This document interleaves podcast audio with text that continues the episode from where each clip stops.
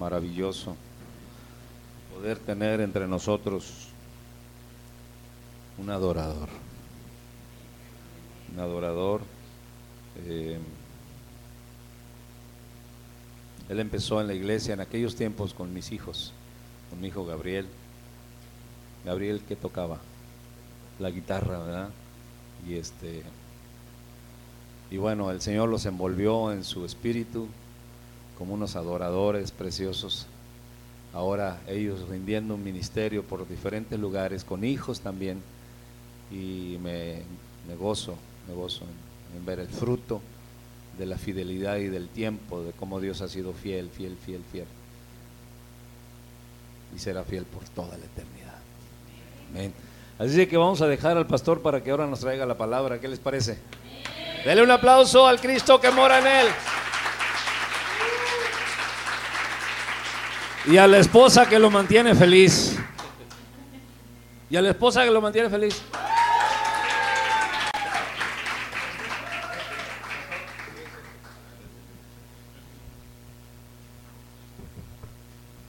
¿Cómo están?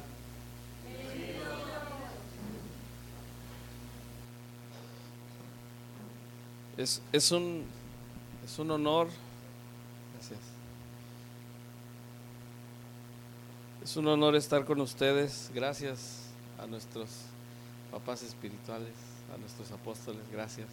Es un honor estar aquí. Gracias por permitirnos ministrar en su casa, en, la casa del rey de Cancún. Y es un honor estar con ustedes y, y poder compartirles mensaje de parte de Dios. Y yo soy muy nervioso, aunque no parezca, pero sí soy nervioso.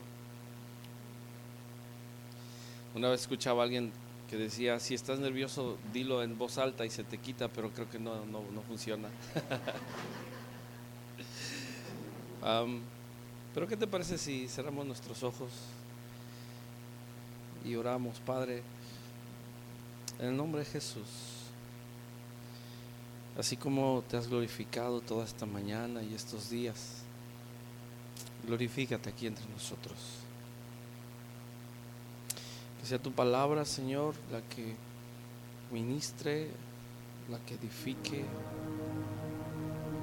la que transforma, Señor. La que confronta, pero con amor. La que, la que hace todo nuevo. Que tu palabra, Señor, entre en lo profundo de nuestros corazones. Te lo pedimos en el nombre de Jesús. Amén. Amén. Muy bien.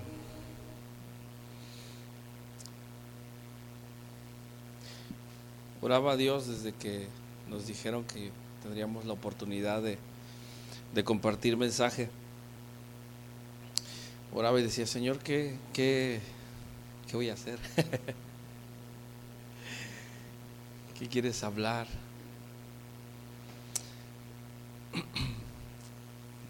Y no escuchaba nada.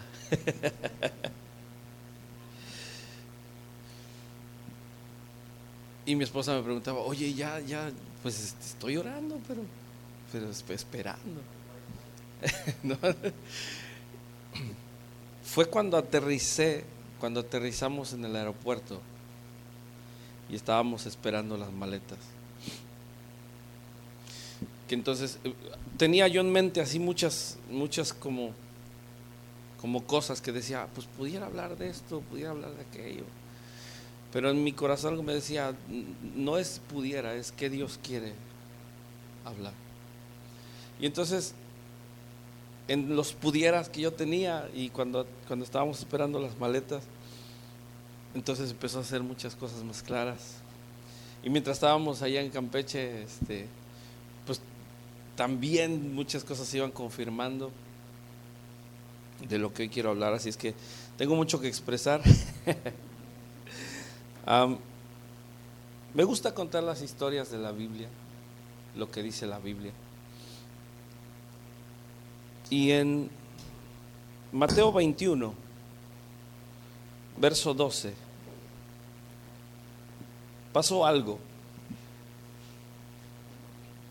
Mateo 21, verso 12. Vamos a leerlo. Prendan sus Biblias. Ahora ya no es abran sus Biblias, es prendan sus Biblias.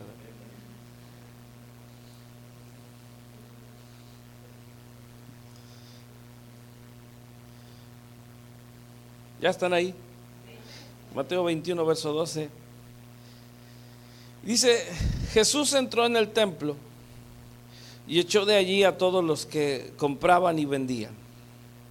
Volcó las mesas de los que cambiaban dinero y, y los puestos de los que vendían palomas. Escrito está, dijo, mi casa será llamada casa de oración, pero ustedes la han convertido en cueva de ladrones. Hasta ahí. Ahí nos quedamos. Después lo puedes leer lo que sigue en tu casa. Quiero hablarte hoy. Di conmigo diseño. Tú y yo tenemos un diseño. ¿Verdad que sí? ¿Cuántos lo creen? Voltea a ver al de a un lado y no es igual a ti. Ni físicamente. Dile, dile, yo soy más guapo. no somos iguales. Somos diferentes en, en físico, en, nuestra forma de ser, en nuestras capacidades. Somos diferentes. Somos diferentes. Muy diferentes. Algunos sabemos hacer unas cosas, pero no sabemos hacer otras. ¿Y quién crees que te formó así? ¿Quién? Dios. Dios nos hizo. Hay muchos textos bíblicos que, avalan la, cómo Dios nos creó, cómo Dios nos formó. En, una plática entre Jeremías y, Dios hay, hay, hay, algo tan, tan maravilloso y donde Dios le dice, yo, ¿yo qué? Yo te formé. Yo te hice, yo te creé, yo te formé. Y creo que es una palabra que muchas veces Dios nos, nos quisiera recordar todos los días. Todos los días Dios quisiera decirnos, yo te formé. ¿Y sabes por qué? Porque cuando se nos olvida quién nos diseñó, quién nos formó, suceden cosas que no, que no son buenas. Porque si tú pierdes, mejor dicho, ¿Conoces tu diseño? ¿Conoces tu diseño? ¿Para qué fuiste diseñado? Para alabar a Dios y ¿cuál es tu destino? ¿Eh? ¿Cuál es nuestro destino? Porque todo se conecta. Si no conocemos bien nuestro diseño, no vamos a conocer nuestras funciones, pero todo eso nos impulsa a nuestro destino. Aquí en la tierra, Dios nos quiere bendecir, nos quiere eh, eh, ser, Él es nuestro proveedor y, nos va a prosperar. Nadie dice amén. Él, nos va a prosperar y nos va a bendecir, pero aún cada bendición, cada prosperidad, cada victoria tiene propósito y está conectada a tu diseño. Las cosas como Dios te bendice y lo que Dios hace contigo y para ti no son al azar. No es porque hoy Dios despertó de buena gana, ¿verdad? Y, y, dijo, pues hoy se me ocurre pues darle, pues no sé, unos milloncitos, ¿verdad? Este. ¿Quién, es Pedrito? A ver. Dios no actúa así. Dios no actúa de que, pues se me antoja. Pudiera hacerlo, porque Él es Dios. Pero todo lo que Él hace tiene propósito para nuestro destino. ¿Sí? Tiene propósito. Pero si tú y yo no caminamos en nuestro diseño, si no conocemos nuestro diseño, si no vivimos en nuestro diseño, corremos peligro. Corremos peligro. ¿Qué pasa si tú quieres utilizar un desarmador cuando necesitas unas pinzas?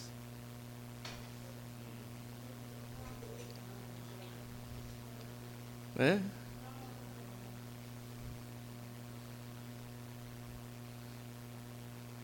¿Por qué? Porque el desarmador no fue diseñado para funcionar como pinza. Y sabes que a veces los hijos de Dios somos pinzas y queremos ser desarmadores. ¿Sí? ¿Y sabes por qué? Porque la única manera en que tú puedes conocer tu diseño es conociendo al diseñador, en una relación profunda y verdadera. No en una creencia religiosa donde dices, yo creo en Dios, voy a la iglesia todos los domingos, canto y, y me aprendo los cantos y necesitas una relación profunda y verdadera donde tienes una conexión directa con el diseñador y él día con día revela tu diseño en tu corazón. Porque a medida que tú conoces el corazón de Dios, conocerás para qué y cómo fuiste diseñado.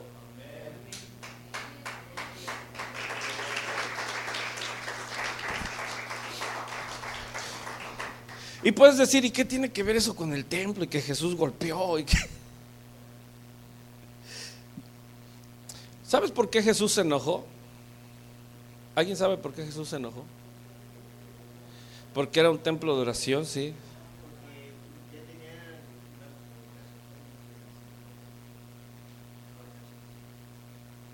¿Alguien más? ¿Quién da más?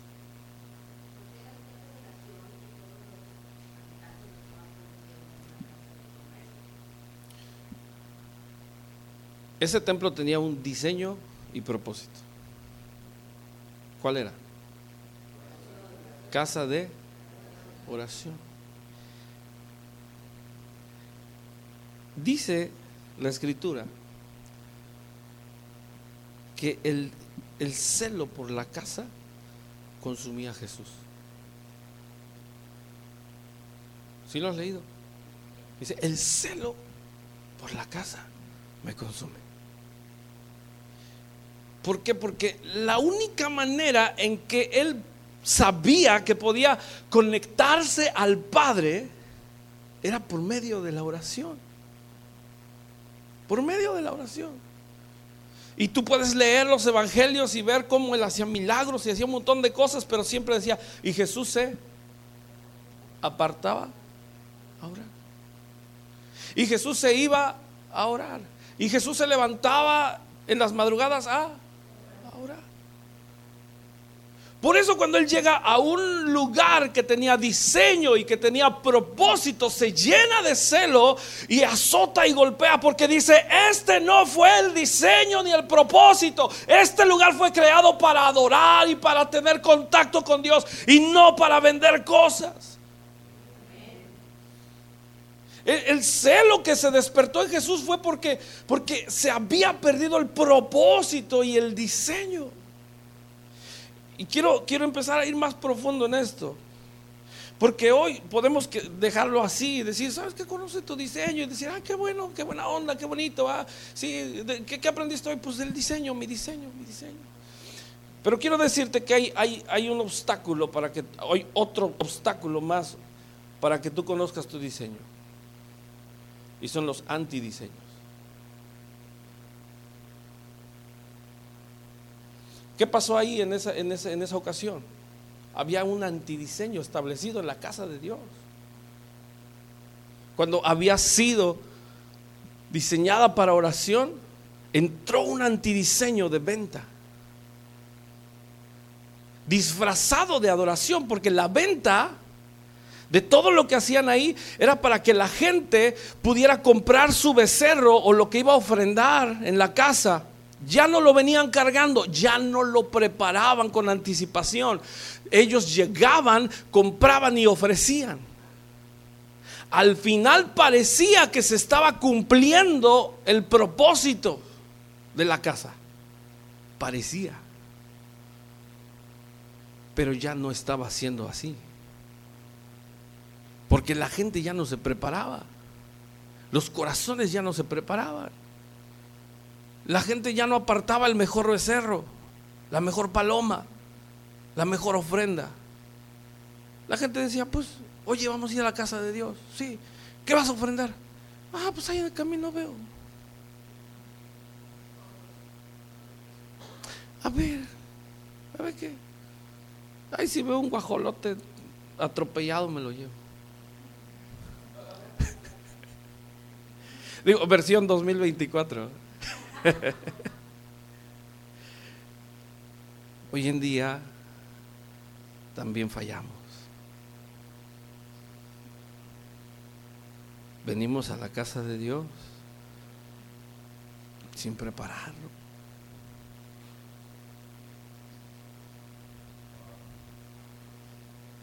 Traemos ofrenda en amargura en tristeza, en depresión. Y no digo que esté mal, no necesitas venir perfecto, aquí eres sanado, eres restaurado. Pero si ya tenemos 10 años de cristianos y sigues en amargura, y levantas y yo cantaré aleluya al rey, pero por dentro así, pero que se muera el que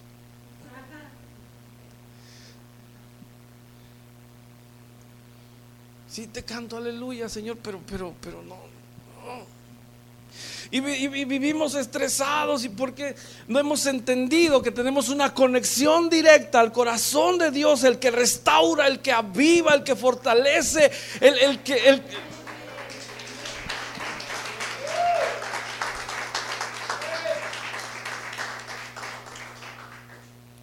porque los antidiseños se han introducido en nuestras vidas.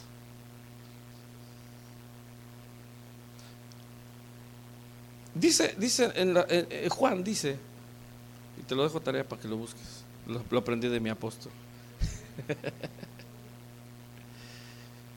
que el espíritu del anticristo ya está funcionando, que aún no se manifiesta el anticristo, pero el espíritu del anticristo está funcionando y es todo aquello que niega y que no reconoce que Jesucristo es el Señor, el Hijo de Dios todo lo que se levanta en contra de lo que Dios ha diseñado, de lo que Dios ha creado, viene, viene impulsado por un espíritu de anticristo. Pero para que no se escuche religioso le puse antidiseño.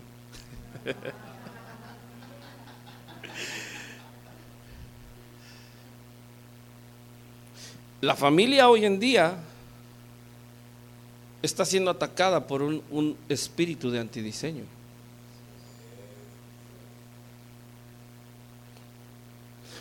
Hace unos años atrás salió eh, en Ciudad de México y en algunos estados de la República que si no te querías casar pero querías tener los derechos del matrimonio podías hacer un contrato. ¿Sí, sí supieron eso? Así como que pues el día que tú, tú y yo ya no, funcionamos y, ya no funciona y todo eso, pero, pero legalmente me ampara y me das la mitad de lo que me toca. Se quieren los beneficios del matrimonio sin, sin el compromiso que Dios pide. Y entonces, ¿cómo se logra eso? Introduciendo antidiseño. El hombre hoy no quiere ser hombre, la mujer no quiere ser mujer. ¿Por qué? Porque el espíritu del anticristo está activo y está rompiendo todo lo que Dios formó. Quiere distorsionar todo lo que Dios creó. Los diseños divinos y maravillosos de Dios están siendo distorsionados. ¿Y qué crees? a veces se ven bonitos.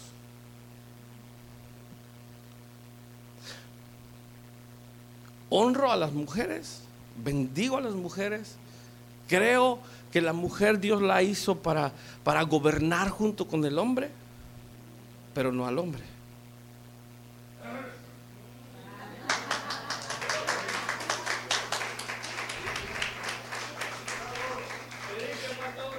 Pero, pero, no me odien. Pero tiene un poder de influencia sobrenatural que Dios le dio. ¿Sí? Pero viene el antidiseño y dice, mujer, con que Dios dijo que te sometas a tu marido, pues eso es lo que Dios dijo, sí. Lo que pasa es que Dios no quiere que seas como Él.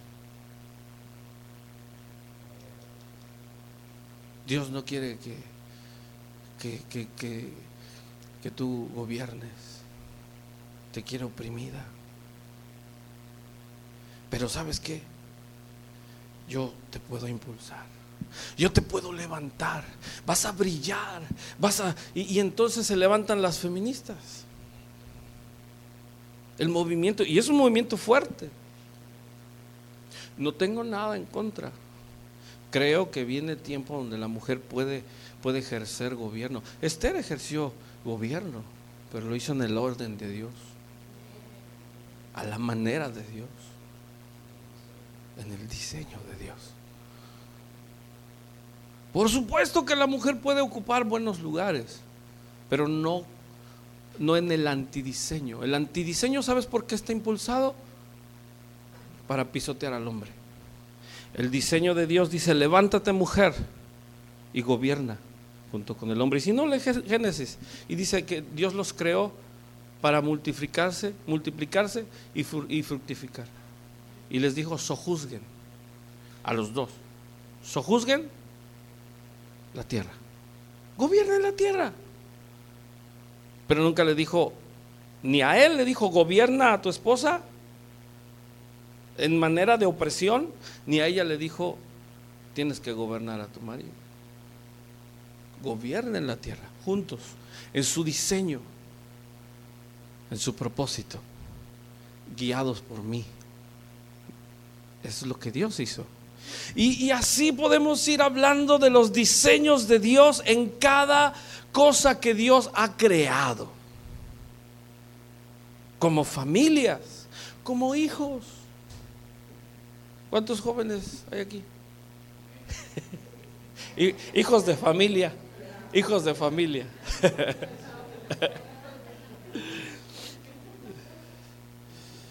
Tú tienes un diseño y una función como hijo, como joven. A veces los jóvenes nos equivocamos y decimos, estoy muy chico para ir a la iglesia. Estoy muy joven para ir a la iglesia el pensamiento del antidiseño. Porque cuando hay un, hay un rey que cuando era muy joven tenía la intimidad más preciosa con Dios y se llamaba David. El enemigo te trata de hacer pensar que eres muy joven para que no alcances tu diseño de gobierno joven. Fuiste creado también para gobernar en su tiempo, en su momento. Tendrás proceso de crecimiento, pero también de unción. Tu juventud es un tiempo precioso donde Dios empieza a derramar unción, unción, unción, unción, unción, unción. Y un día se te abrirán las puertas y las ventanas para que tú expreses la unción que Dios ha depositado en tu vida.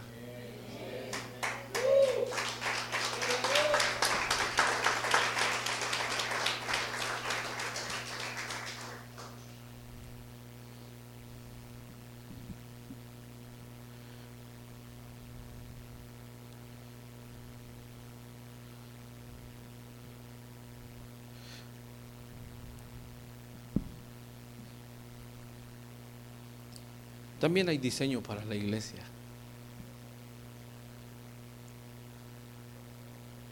Nadie dijo amén.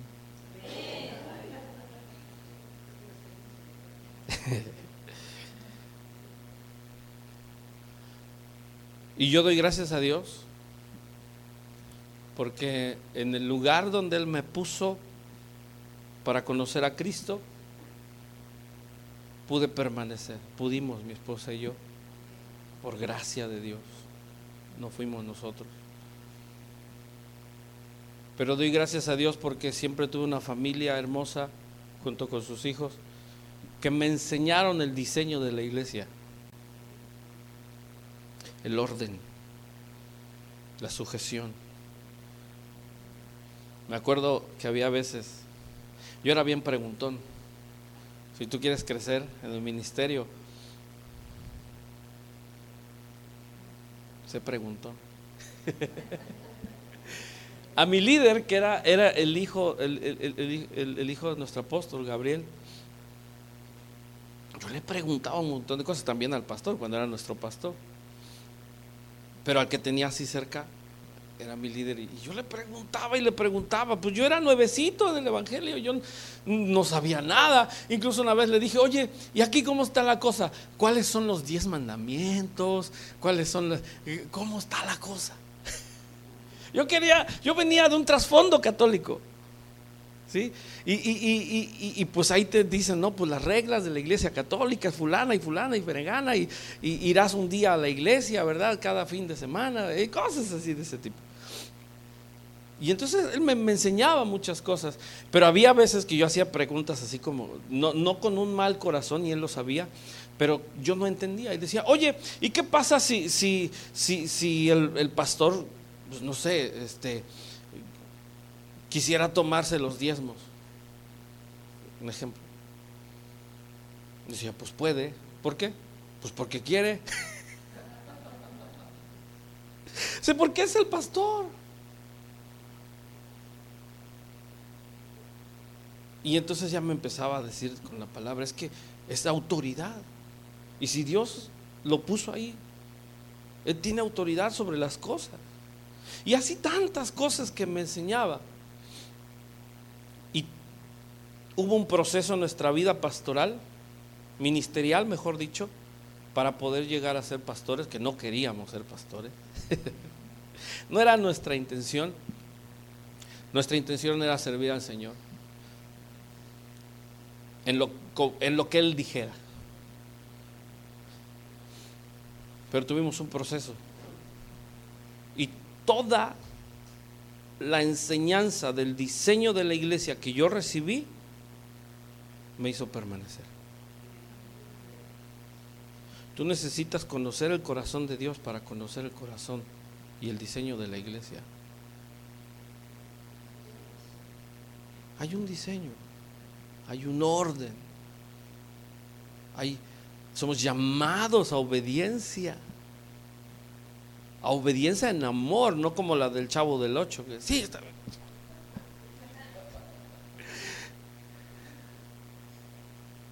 No, obediencia en, amor, en, en, honor. Otra de las cosas que aprendí desde hace muchos años fue el honor. Y es algo que está en el diseño de la iglesia.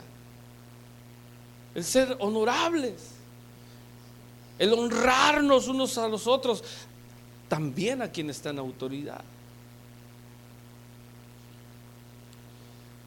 Pero hay una cosa en específico del diseño y para es que hay tantas cosas que te digo que quisiera expresarte, pero no me quiero alargar mucho. Porque dicen que el, intelecto aguanta hasta que la pompi aguanta, entonces.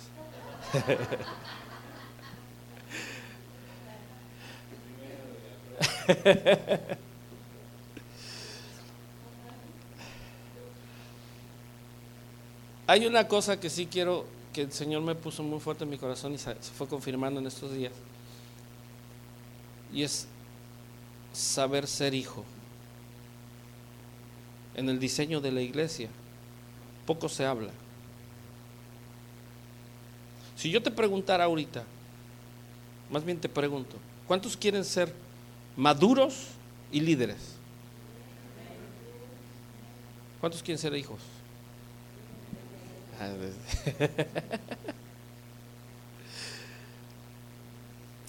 Quiero decirte algo. Es mejor ser un hijo que ser un líder.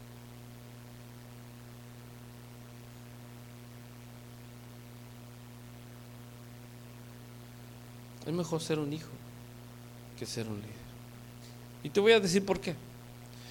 Porque un líder sin carácter de hijo, en el primer pleito, en la primera discusión, en el primer problema, en la primera adversidad, corre. Corre. Y puede ser un excelente líder con excelentes capacidades, con, que, mueve, que mueve a la gente y que organiza y que sabe hacer un montón de cosas. Pero si no es hijo, va a salir corriendo.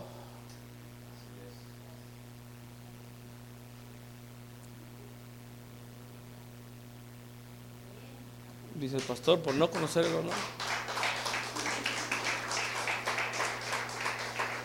Y yo tengo un llamado para ti, iglesia, a que pases la dimensión de ser un congregante y una oveja a ser un hijo. Porque el hijo, aunque vengan las adversidades, ¿sabes qué hace el hijo? Aparte de que permanece, dice, papá, ¿en qué te puedo ayudar?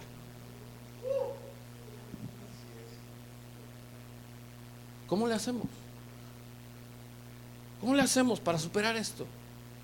A veces el hijo a lo mejor no tiene los recursos para sacar adelante a sus padres, pero va a tener algo, el amor, el afecto y la fidelidad que van a impulsar al papá.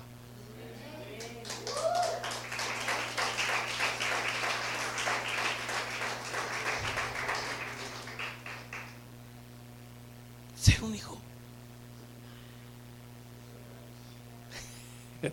no os hagáis, dice. Ser un hijo. Para que no, no tengas que salir corriendo. En muchos lugares, en muchas iglesias te pueden ofrecer liderazgos y te pueden ofrecer eh, ministerios. Pero si tú no aprendes a ser un hijo, solo serás un empleado de la iglesia.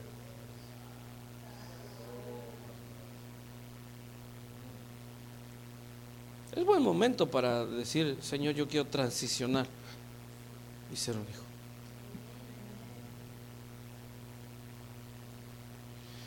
Es tu diseño, porque una vez que aceptaste a Cristo, ya no eres esclavo, sino que hijo y coheredero con Cristo. Tu diseño ser hijo,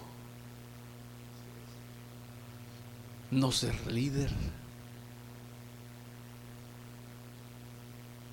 No te estoy diciendo que no, que Dios no te va a usar, no te estoy diciendo que Dios no, no te va a, a, poner a predicar y no, sí. Pero que eso solo sea tu asignación terrenal. Sé un hijo de la casa en fidelidad. Un hijo también se pelea con su papá a veces, también se enoja.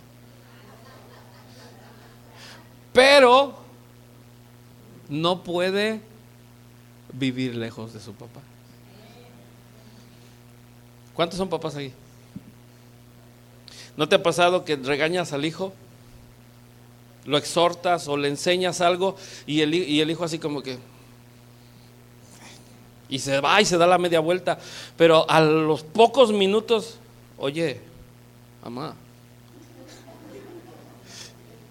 oye, este, este, ¿sí lo han vivido o no?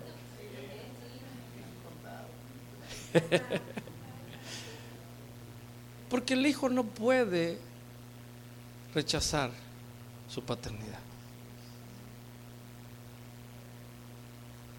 Y cuando el hijo rechaza su paternidad, Lo digo.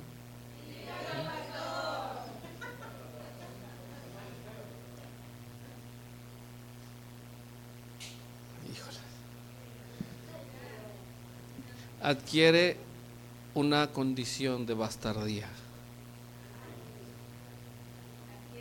Condición de bastardía. Bastardo. ¿Cuál es, qué es un bastardo? No tiene padre. El padre sigue siendo padre, pero el hijo decide si quiere ser hijo o no. El hijo decide si quiere alejar su corazón o no. Pero si tú decides alejar tu corazón, terminarás como el hijo pródigo.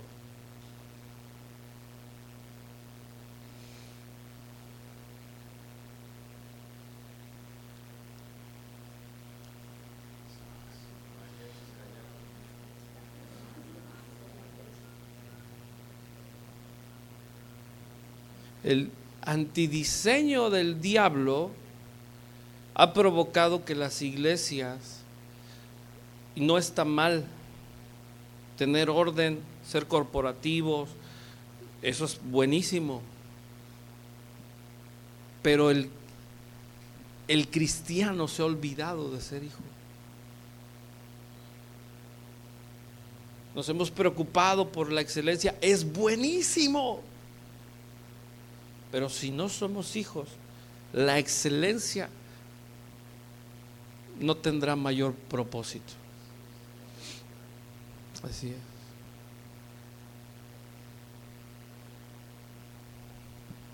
Escribí algo.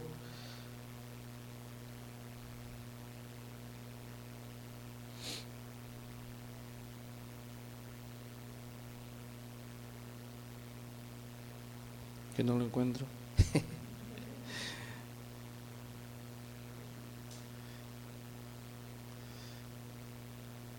Cuando somos hijos,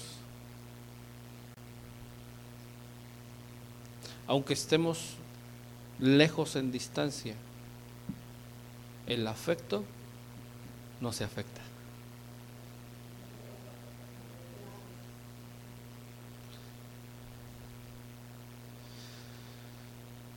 En mi crecimiento o en lo que Dios me ha enseñado y como en mi proceso, mejor dicho, nuestro proceso, vi y conviví con gente que la distancia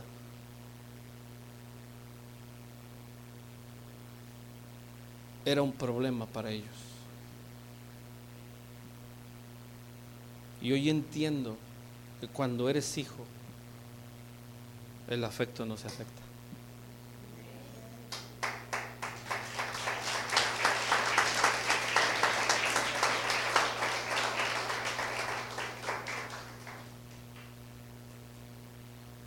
Y si eres hijo, va a ser más fácil ser maduro.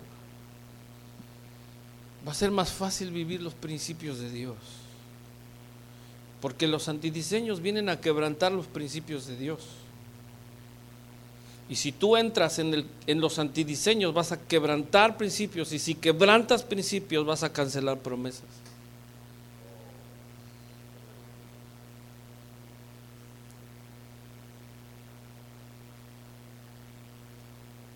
Vivamos como hijos, fieles a la casa, fieles al diseño, fieles al orden divino de Dios.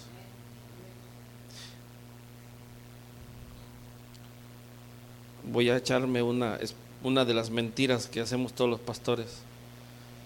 Con esto empiezo a terminar. Me aculpo.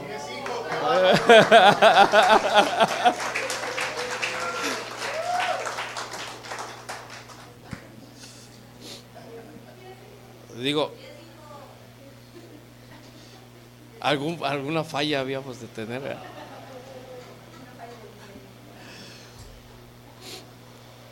Está lloviendo. Y íbamos a cantar una canción que se llama Que descienda tu lluvia.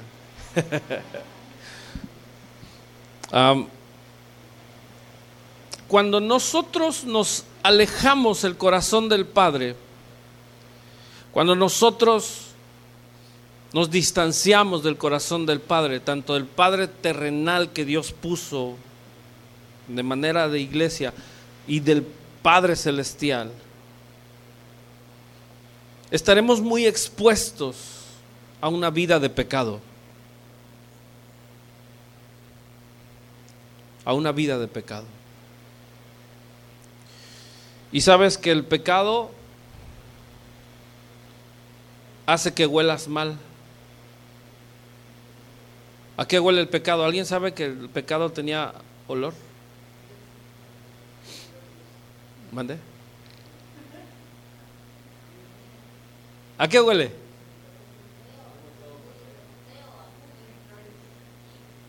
Huele a muerte.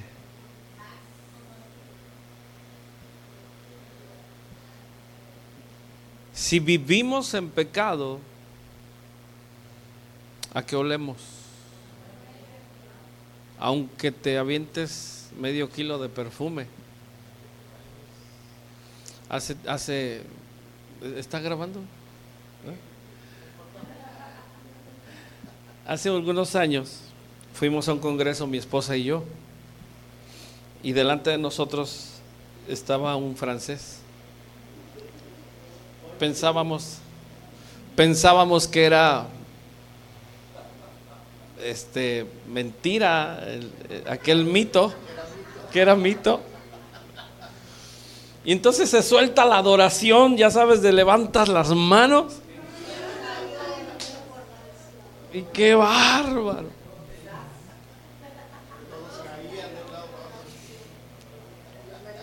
Y olía él a perfume, pero...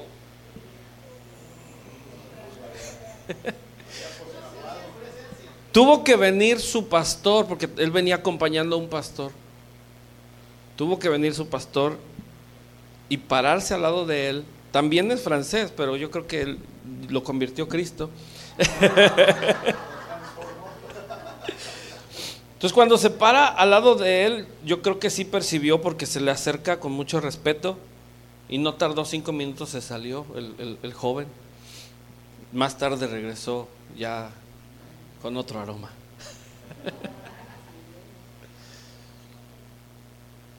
Aunque nos disfracemos si vivimos en pecado,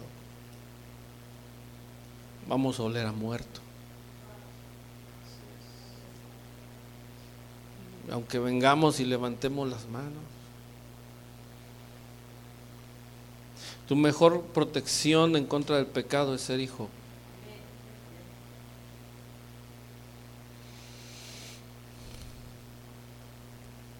Porque si eres hijo, cuando tengas dificultades, ¿a dónde vas a correr?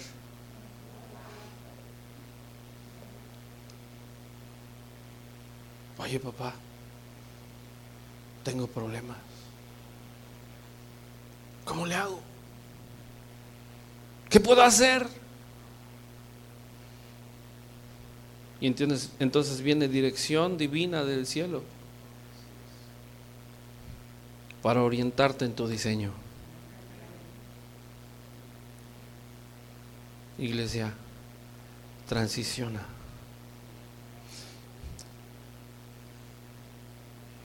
Transiciona. ¿A qué? A ser hijo. Diseño de ser hijo. Todo lo demás vendrá por añadidura. Ahora en la cumbre hablaron mucho del reino. No podemos ser del reino si no somos hijos. Hay dos formas de pertenecer a un reino. Una, siendo sirvientes del reino. Y la otra, siendo de la familia del rey. ¿De cuál quiere ser?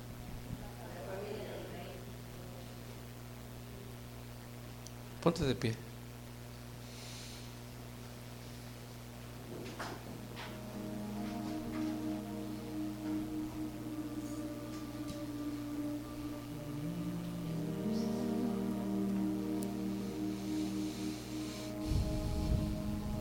Dile al que tienes a un lado, dile a qué hueles. No, no, no lo huelas, no, no te lo recomiendo.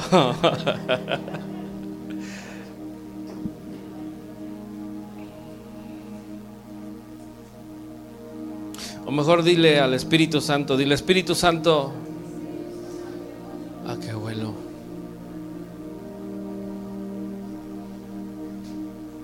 ¿A qué huelo? Hay una historia en la Biblia donde Jesús fue a resucitar a un hombre llamado Lázaro.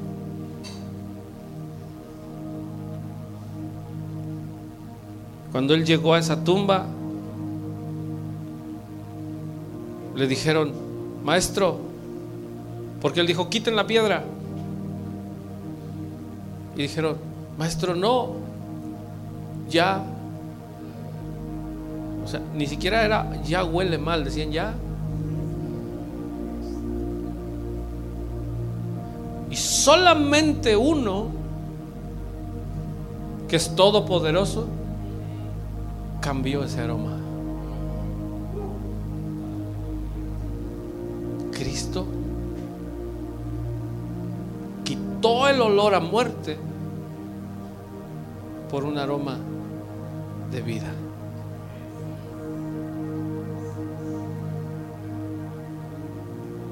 Cierra tus ojos ahí donde estás y levanta tus manos.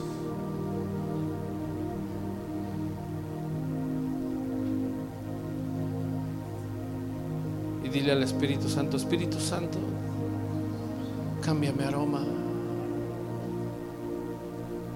cambia mi corazón. Quiero ser hijo.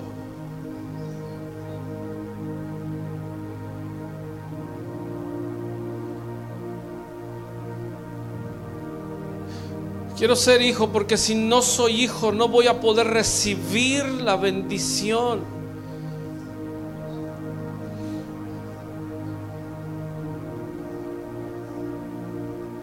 Sabes que cuando tú eres hijo puedes recibir transfusiones y donaciones de tu padre.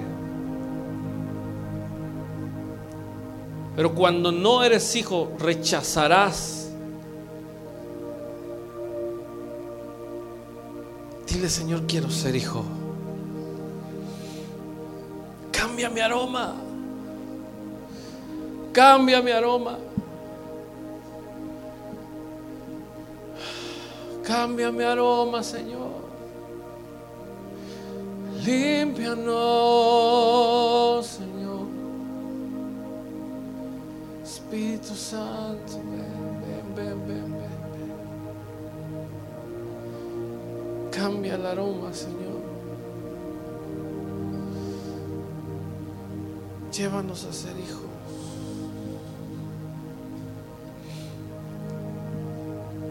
Llévanos a ser hijos. No queremos más un espíritu de, de bastardez, Señor. No queremos más los antidiseños. Renunciamos a todo antidiseño. Renunciamos a todo aquello que se parece pero que no tiene el diseño divino. Renunciamos, Señor, a todo aquello que nos aparta de tu diseño. Renunciamos a todo aquello que distorsiona nuestra identidad.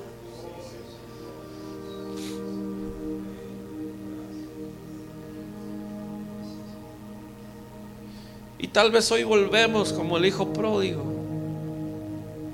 Y decimos, Señor, he pecado contra el cielo y contra ti.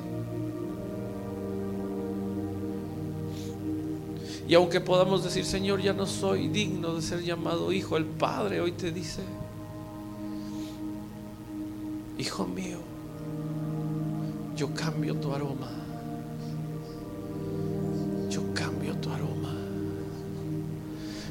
Cambio tu aroma. Yo cambio tu aroma. No veniste aquí a ser condenado, veniste a ser restaurado. Yo cambio tu aroma por mi fragancia. Recibe, recibe, recibe, recibe.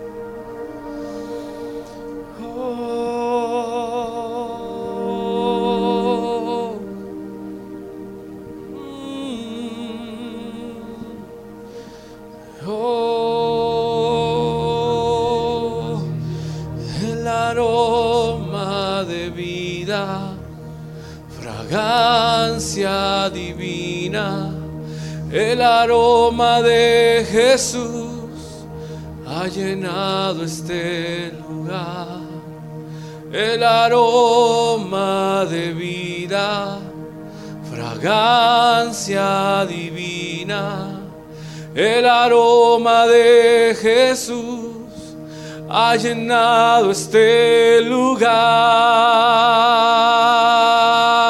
El aroma de vida, fragancia divina, el aroma de Jesús ha llenado este lugar.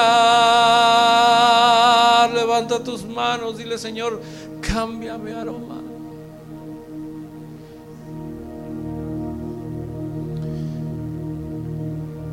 En el nombre de Jesús. Todo espíritu de muerte se va en el nombre de Jesús.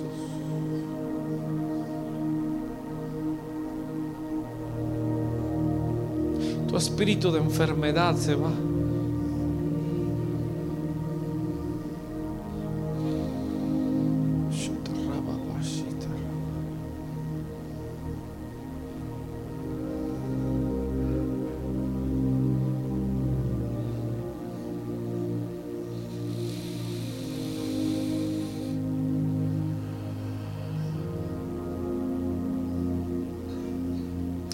Todo espíritu de condenación se va.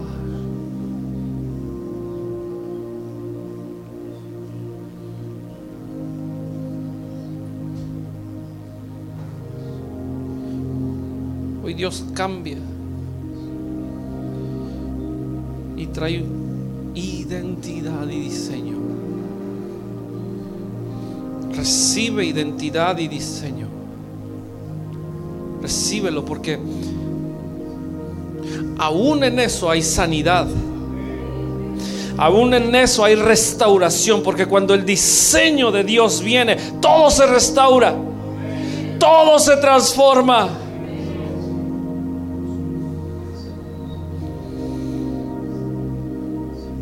Aún en tu interior físicamente puede haber milagros creativos. Órganos que no estaban funcionando bien.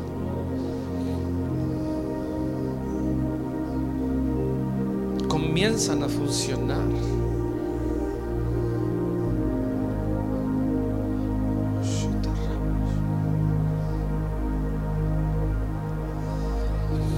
Porque el Señor trae su aroma, trae su aroma, trae su aroma. El desorden que tenías en tu casa será ordenado. Si tú transicionas ser hijo.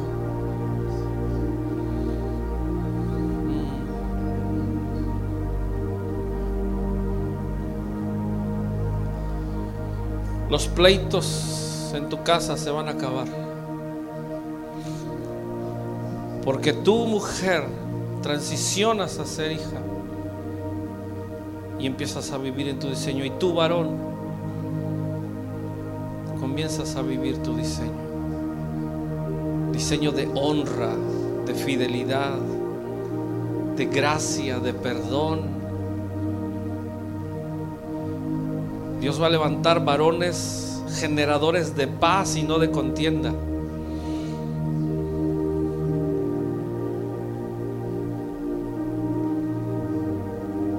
Varones sabios que permitirán que la mujer sabia edifique su casa. Y el diseño de familia será perfeccionado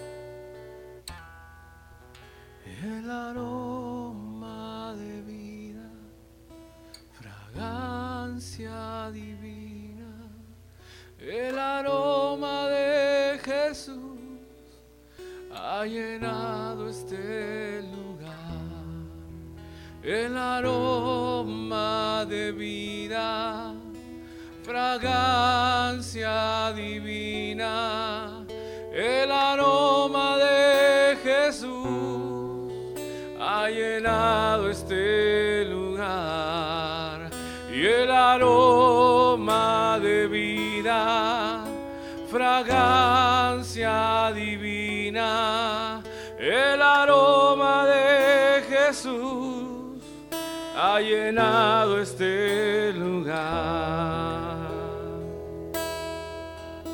Él es la rosa de Sarón. Él es vida y resurrección. Y es quien rescata de la tumba. Un estruendo es su voz y me ha llamado por mi nombre.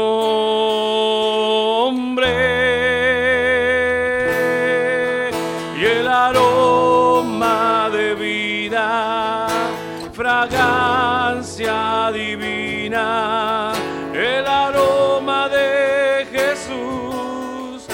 ha llenado este lugar. Y el aroma de vida, fragancia divina, el aroma de Jesús ha llenado este lugar. Vamos, dile, y el aroma de vida, fragancia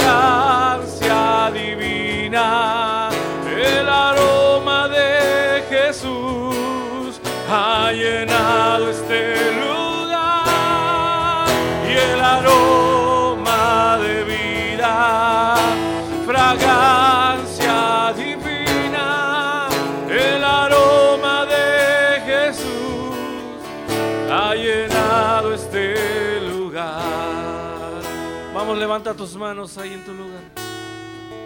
Dile, Señor, cambia el aroma de mi casa. Dile, cambia el aroma de mi familia. Cambia el aroma, Señor, de mi vida. Cambia el aroma, Señor, aún en el lugar donde trabajo. Oh, vamos, vamos, dile, Señor, cambia mis aromas. Cambia el aroma, cambia. Donde olía muerte, Señor, que huela vida del Espíritu. Oh, fragancia entre nosotros.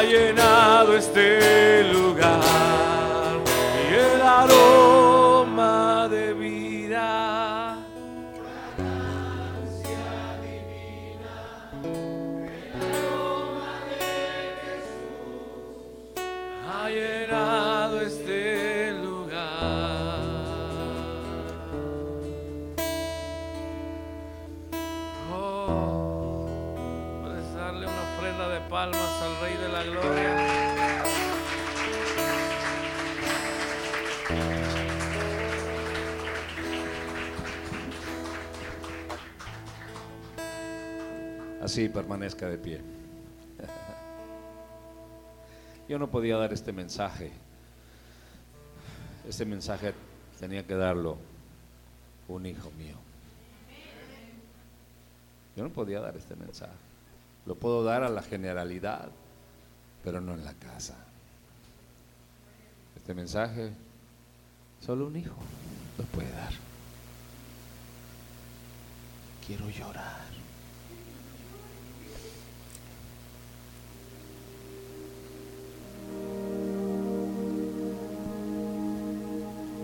Hace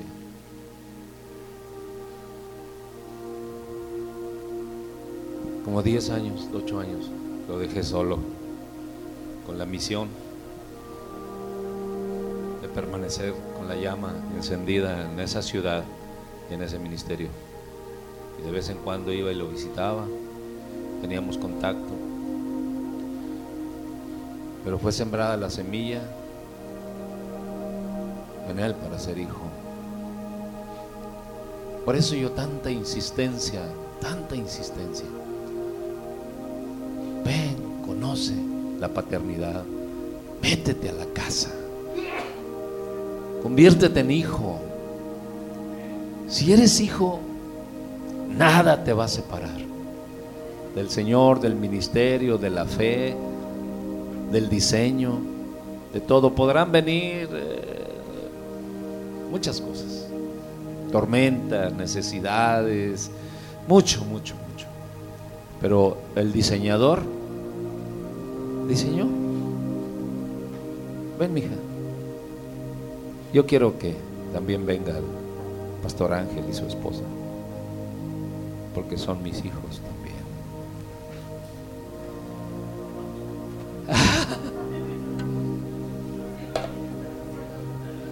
Mía, venga para acá.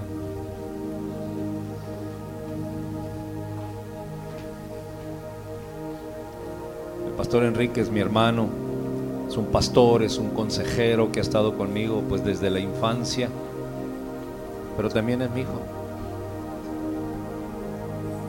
Y su esposa ha estado conmigo por décadas también, junto a su esposo como consejeros y como asesores, pero también es mi hija. Venga para acá. Está buscando al marido.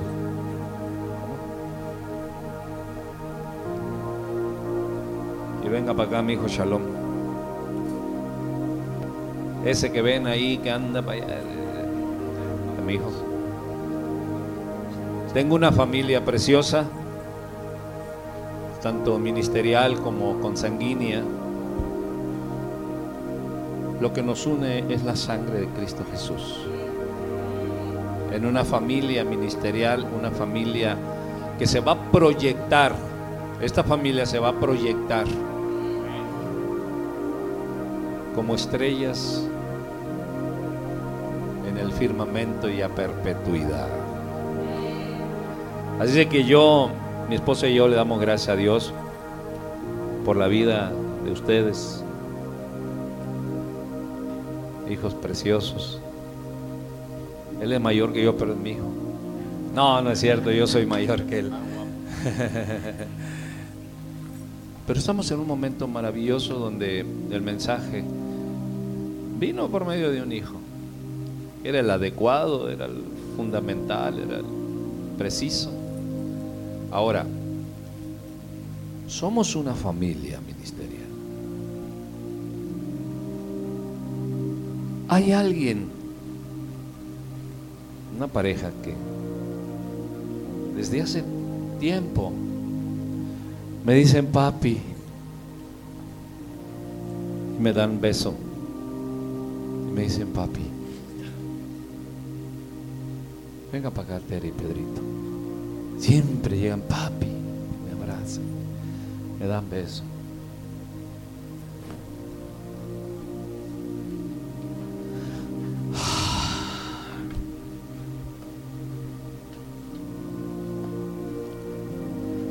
niña y yo lloramos también. Papá, bien padre, bien bonito. Cuando abrazo a, al pastor, lo abrazo así, le digo, hay que agarrar. La invitación es esta. ¿Quién quiere ser hijo? Vénganse, vénganse para acá, súbanse. Los que quieran ser hijos, vénganse, para acá. Vénganse. Es decisión tuya, no es mi decisión, es decisión tuya. Es decisión tuya. Es decisión tuya. Aleluya.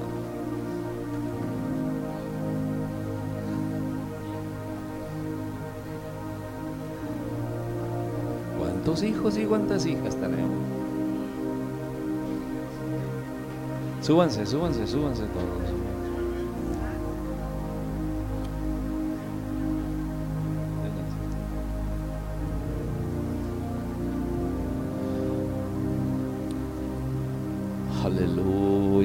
Tus ojitos, por favor. Cierren sus ojos. Cierren sus ojos.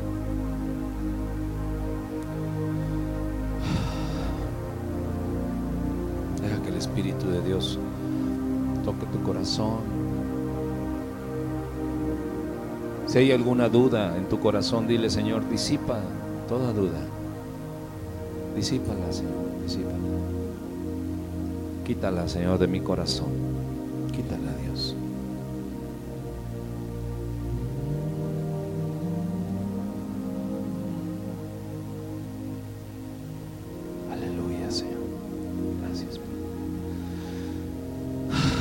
Haciendo una transición preciosa en nuestros corazones para que nos convirtamos en una familia y la familia se convierte en una familia productiva. Productiva. Recuerden que la profecía que les di para este 2024 era producción, producción, producción, producción, ser productivos. Y ahora llegó el momento, llegó el momento de poder tomar la naturaleza de hijos y empezar a ser productivos. Vamos a hacer a un lado el orgullo, la religión, la tradición, eh, los, los falsos diseños, como decía el pastor. Vamos a hacer a un lado todo eso, porque a fin de cuentas lo que Dios tiene y va a tener en la eternidad es una familia. Una familia. Tómense de las manos, por favor. Todos tómense de las manos. Tómense de las manos.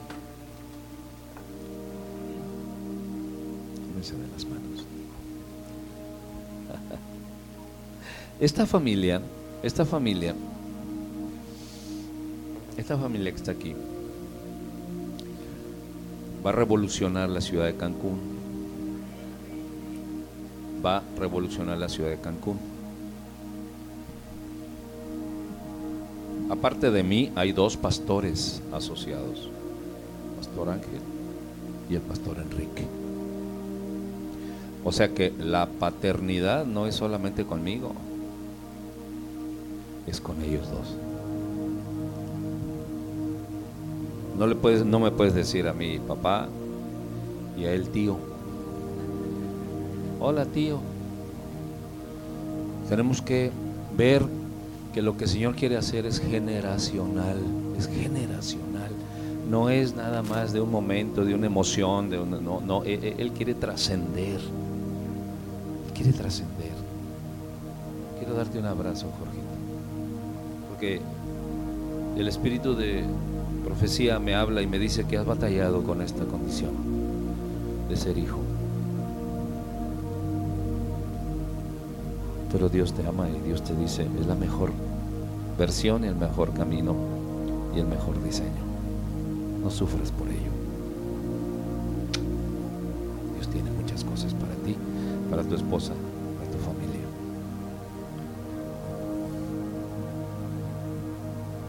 Eres mi hijo, Carlitos. Y cuando empieza a tomar autoridad, ya le digo, hay algún rebelde, no me importa si es rebelde, usted es mi hijo y se acabó. Se calla.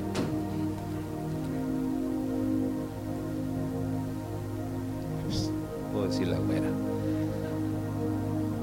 Así de que Vamos a orar vamos a sellar este momento porque hay dos pastores, dos pastores en escena, aparte de mí. No quiero que sean diferentes conmigo a, a como son con ellos y con sus esposas. Porque si hay padre, también hay y mucha.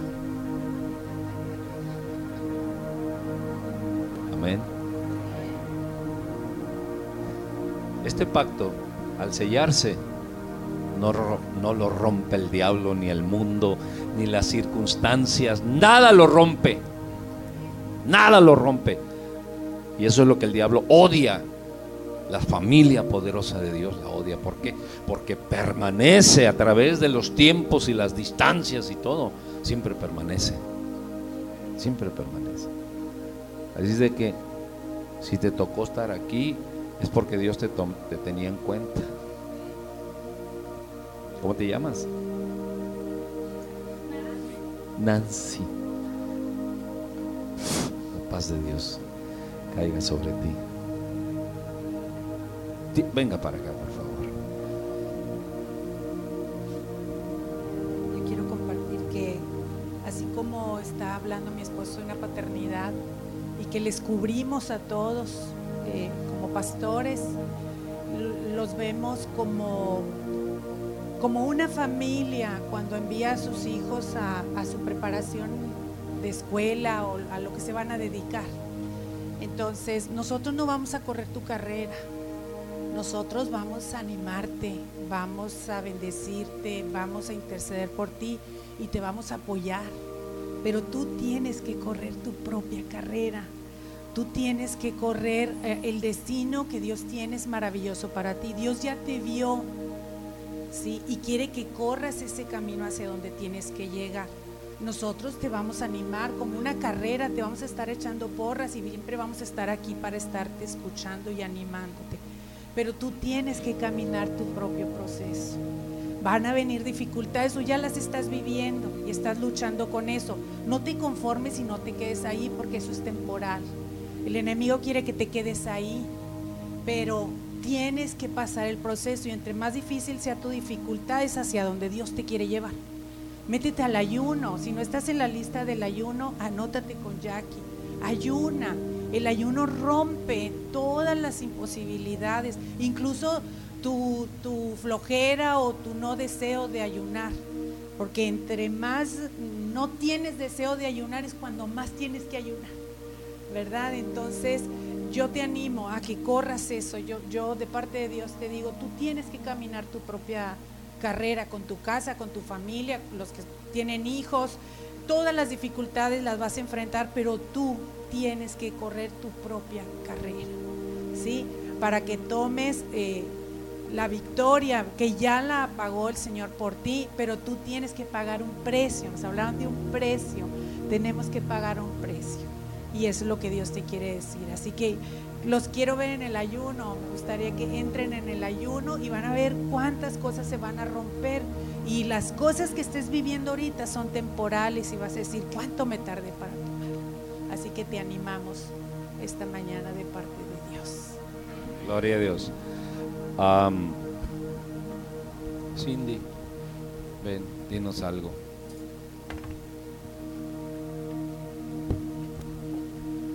Sin pena, así como en el tiempo aquel del barandal, de la prepa.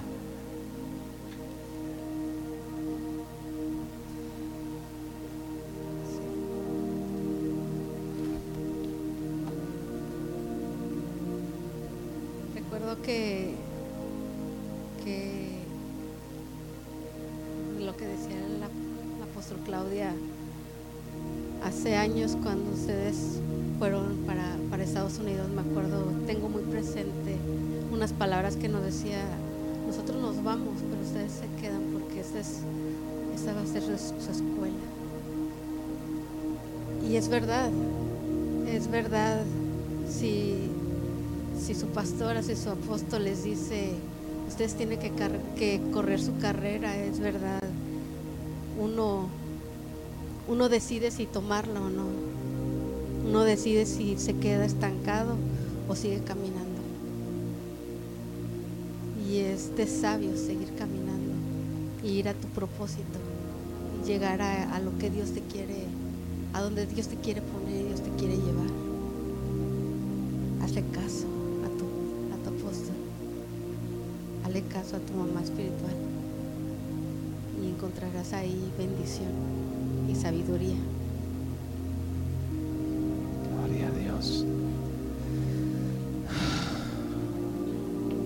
Diga lo que sienta, lo que siente. Sí, usted.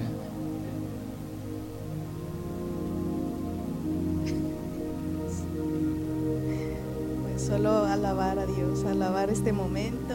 eh, era un momento en que yo veía a la iglesia toda como servidores, porque si queremos ir más arriba, ir a lo sobrenatural, pues no solo se queden unos pocos, sino toda la congregación tiene que volverse servidora, líder, hija, como hoy nos enseñaron, no, tan- no tanto servidor y líder, sino hijo.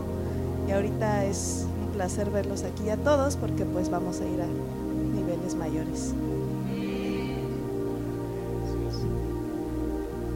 Tengo otro hijote. Digan unas palabras.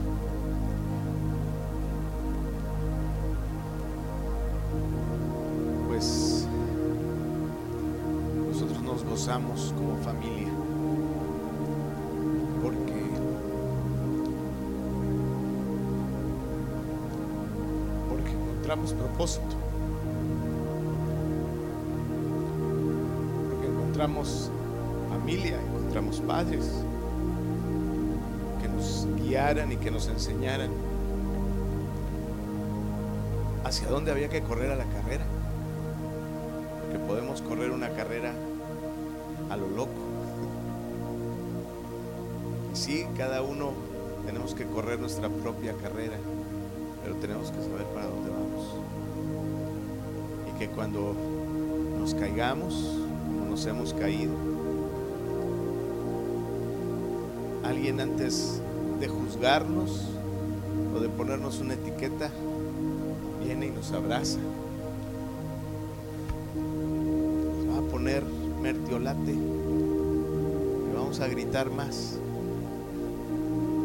Pero nuestra mano va a estar sostenida por esta familia, padres espirituales, que nos dijeron que, que nos íbamos a caer, pero que están ahí para levantarnos y para abrazarnos para amarnos. Y hoy me gozo en el Señor y en el lugar donde nos puso, donde te puso a ti y a mí, para crecer como familia. Gracias. Aleluya. Pastor Enrique.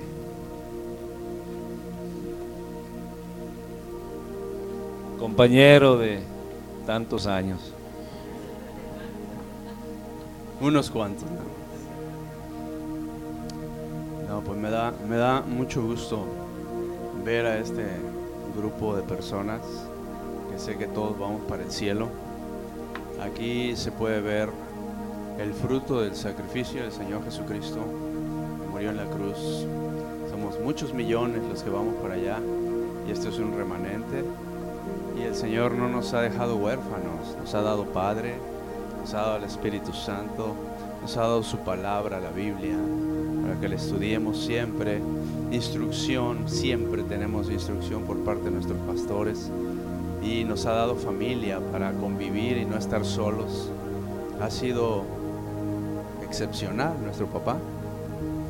No estamos solos. Y eso es para gozarnos. Gracias, pastor, por su predicación. Fue muy bonita, me edificó mucho. Yo creo que nos edificó a todos. Y bienvenido. Última voz. Esto es una predicadora, así que nomás bien poquito. ¿eh?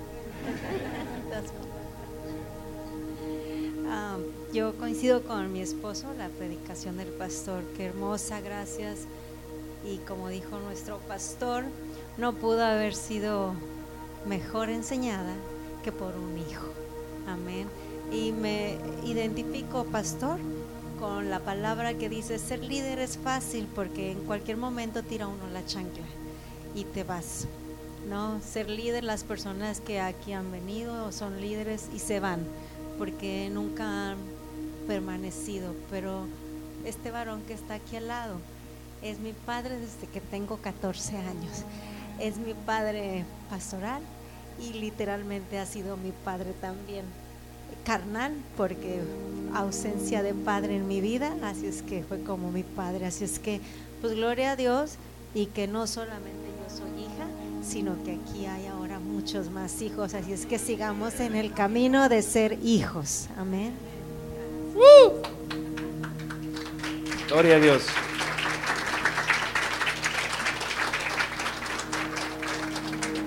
¿Alguien siente que arde en su corazón por decir algo en 20 segundos?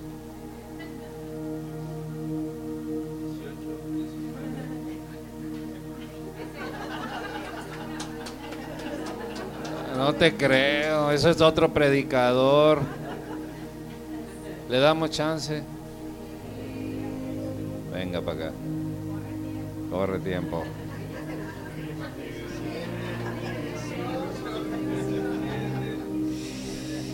No, eh, eh, solo quiero decir que me siento muy feliz de poder pertenecer a esta familia.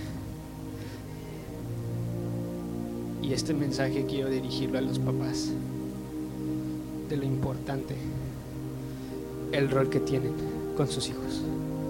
Porque si el papá no está, el hijo se siente solo, se siente deprimido, se siente que no tiene identidad e incluso siente que no merece vivir y que se va a ir al infierno.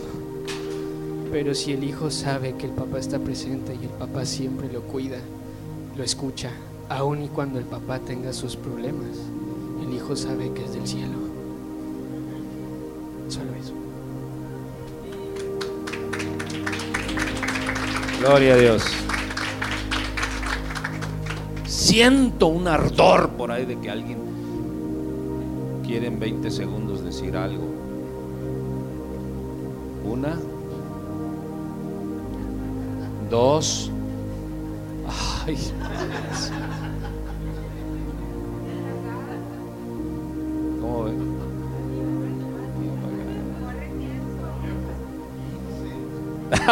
10, 8, 6.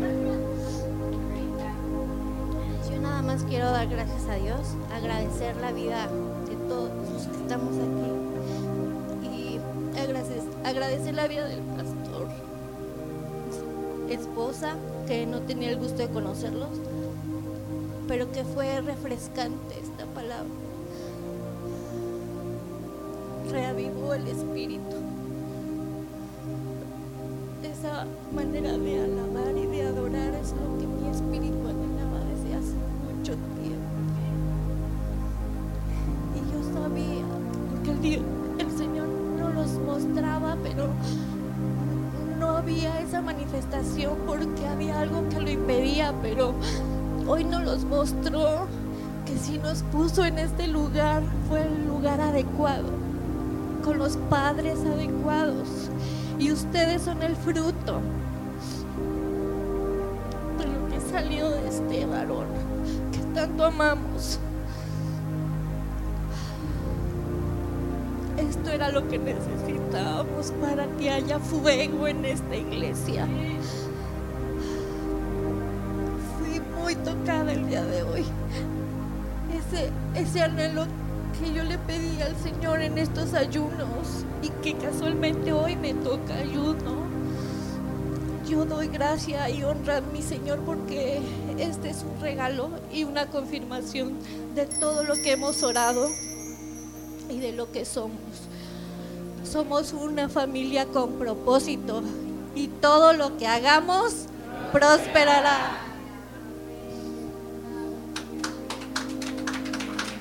Aleluya.